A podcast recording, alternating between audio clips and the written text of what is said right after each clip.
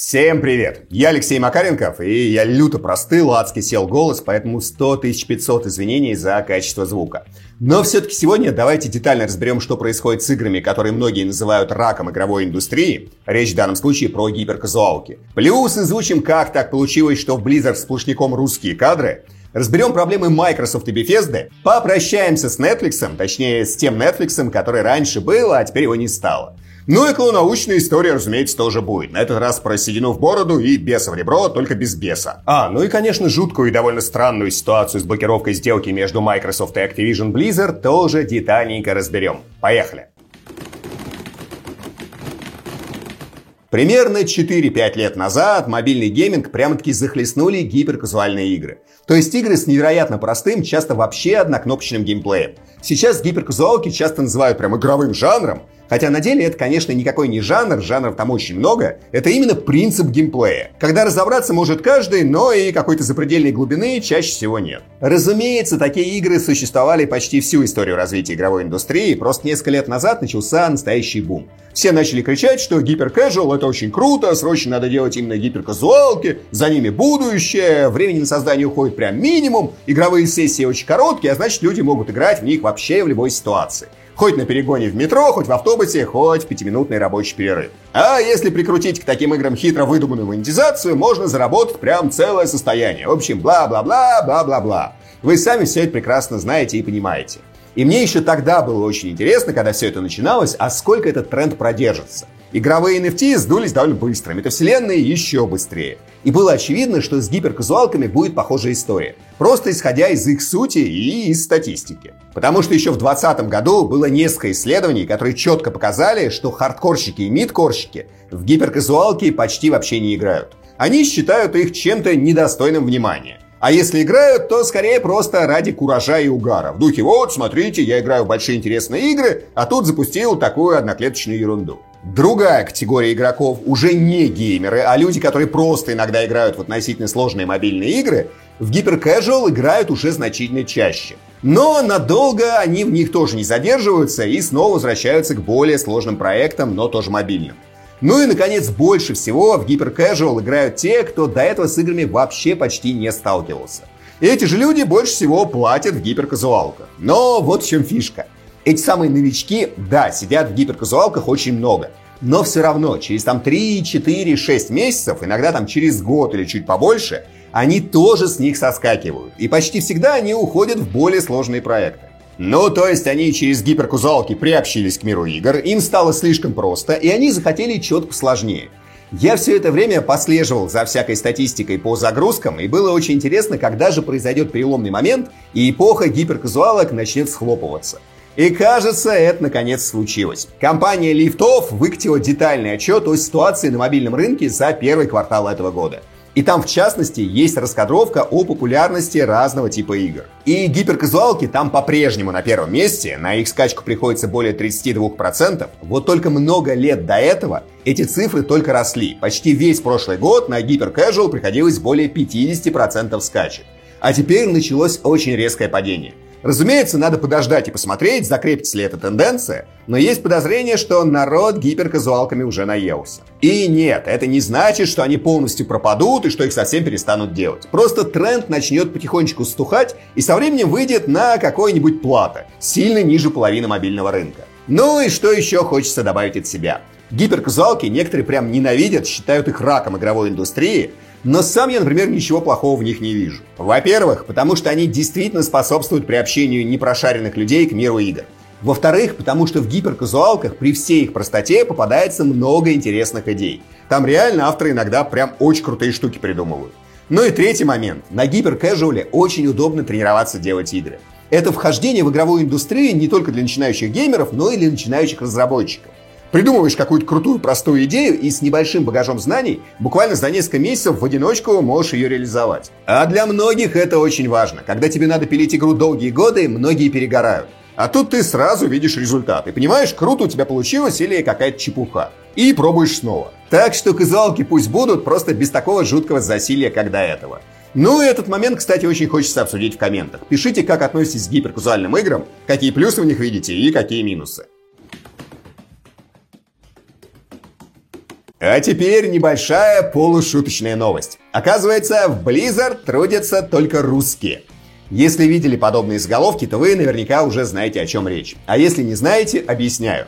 Microsoft ввела новую систему маркировки для хакерских угроз. И хакерским атакам из разных стран там присвоен свой символ и свое название. И это всегда погодные явления. Например, Китай — это тайфун, Ливан — это дождь, Южная Корея — это град, Северная Корея — слякоть, Турция — пыль, а Россия как раз метель, то есть Blizzard. Ну и дополнительно Microsoft рассортировали хакерские атаки по типу. Профинансированные частными компаниями – это цунами, операции политического влияния – это наводнение, а атаки хакерских групп, про которые пока ничего не известно, это шторм. Ну и дальше там по списку. Вот примерно как-то так. Но если где-то увидите подобные формулировочки и значки, теперь вы знаете, что они значат.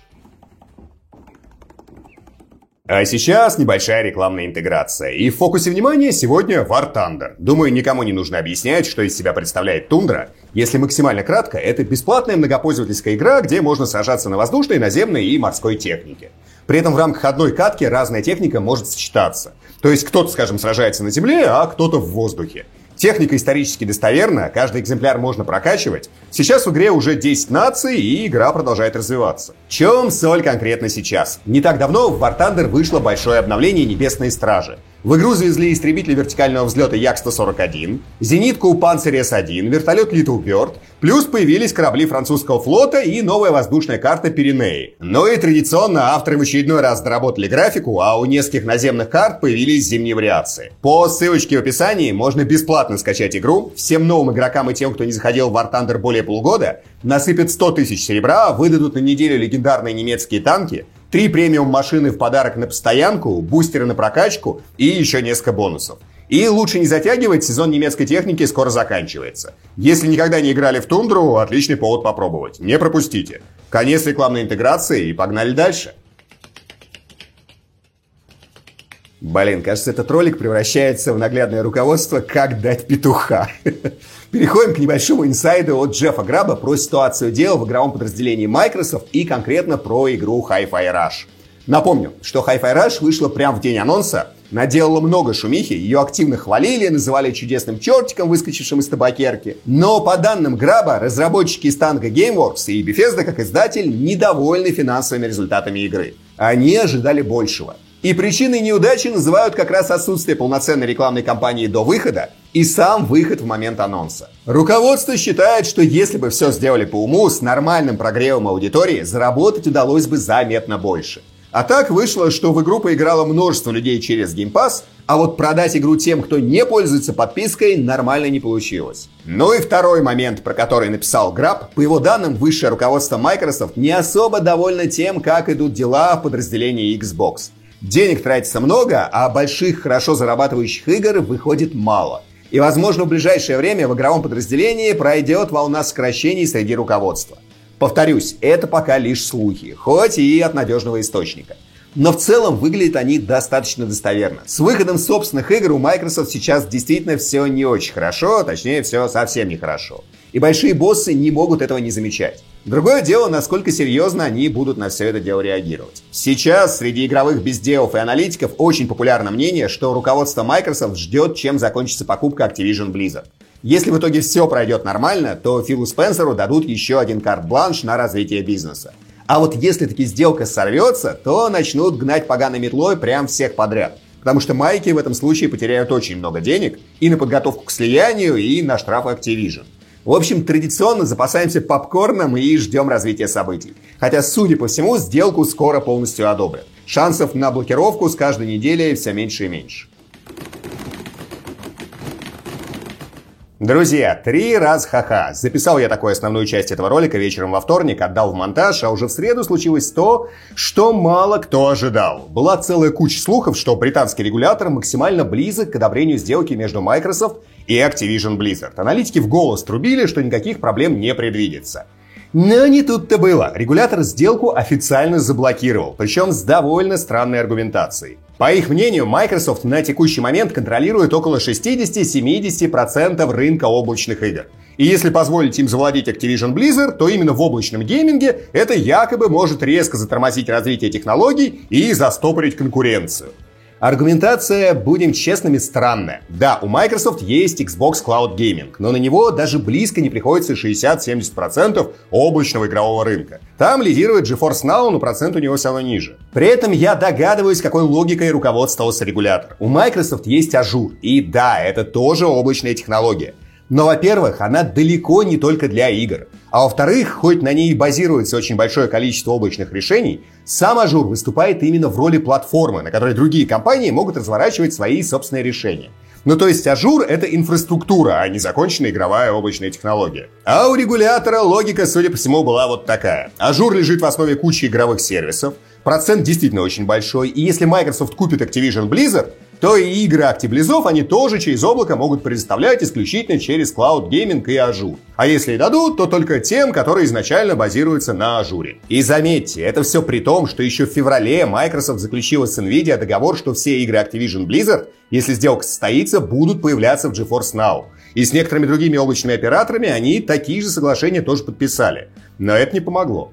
В общем, логика регулятора очень странная, но сделка снова затягивается. Теперь Microsoft будет подавать апелляцию, они об этом уже открыто заявили, дальше ее будут рассматривать, после этого примут новое или оставят старое решение. Короче, крайне неприятная история для Microsoft. Ну и штрафы Activision Blizzard им тоже придется выплатить, потому что теперь очень велик шанс, что закрыть покупку этим летом они не успеют. В общем, как и говорил, попкорн точно понадобится. А сейчас маленькая новость в духе у рыбы чешуя, но если бы у нее была шерсть, то в ней обязательно бы водились блохи. Так вот, в чем соль? Netflix вроде бы не совсем про игры, но игровое подразделение у них есть. Правда, с инфоповодом это вообще никак не связано. На деле просто закончилась глобальнейшая Netflix эпоха. Для большинства людей сейчас Netflix это онлайн-кинотеатр по подписке. Но напомню, что начинали-то они совсем не с этого, а с продажи и проката DVD-фильмов по почте. В 98 году они начали и долгое время именно на этом зарабатывали почти все свои деньги и потихонечку развивались. И доразвивались до крупнейшего онлайн-кинотеатра. И, кстати, если бы они в свое время не сообразили переориентировать свой бизнес, может быть, сейчас никакого Netflix бы и не было. Но все эти 25 лет DVD-рассылка дисков у них никуда не девалась даже когда онлайн-кинотеатр стал их основным направлением. Это у нас мало кто про это знает, а в Штатах характерная красная бумажная Netflix упаковка для DVD это прям символ целой огромной эпохи DVD-проката. Как не знаю, у нас джевел упаковка для игровых музыкальных дисков – это символ эпохи 90-х и нулевых. Но теперь все. Netflix эту часть своего бизнеса закрывает. 29 сентября она отправляет последние диски заказчикам и схлопывает подразделение. Понятно, что если бы не финансовые трудности у компании и не волна оптимизации бизнеса, DVD-прокат от Netflix мог бы просуществовать еще очень долго. Но его намотало на маховик репрессий. Такие дела, ушла эпоха завяли помидоры. Правда, недавно появилась новость, что DVD-бизнес Netflix может выкупить компания Redbox. Это нынешний самый крупный прокатчик DVD и Blu-ray в США.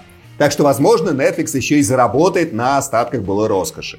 Единственный момент, некоторые журналисты уже обратились к руководству Netflix с подобным вопросом, и там им ответили, что продавать ничего не планируют и просто все закроют. А теперь традиционная околонаучная история. На этот раз про седину. Казалось бы, банальная вещь. С возрастом наши волосы сидеют, все про это знают. Но удивительно, что идеально правильного ответа на вопрос, как и почему это происходит, врачи и ученые до недавнего времени дать не могли. Если откроете учебники, то там обычно написано, что посидение связано с нарушением работы меланоцитов. Это есть что клетки, вырабатывающие пигмент меланин. И где-то сказано, что меланоциты просто с возрастом погибают. Где-то, что нифига они не погибают, а просто перестают вырабатывать меланин. Кто-то вообще пишет, что дело не в самом меланине и меланоцитах, а в кровотоке в области волосяной луковицы. Хотя одно другого не отменяет. Короче, очень странная история. Казалось бы, седина – это отчасти косметология, огромный бизнес, в котором варятся невероятные деньги, а вопрос настолько плохо изучен. Но факт. Для начала давайте развею популярный миф. До сих пор в головах у некоторых людей есть странная история, что в случае какого-то суперсильного нервного перенапряжения или переживания можно посидеть буквально за несколько дней или даже часов. Подобные истории часто встречаются в художественной литературе, но это, разумеется, полная ерунда. Волос нарастает со стороны корня, то есть со стороны фолликула, со стороны кожи. Сам волос – это мертвая эпителиальная ткань, и посидеть он может только если от корня начнет нарастать уже седым. И время полного поседения волоса – это время его полного нарастания. И это, разумеется, долгие дни и уж точно не часы.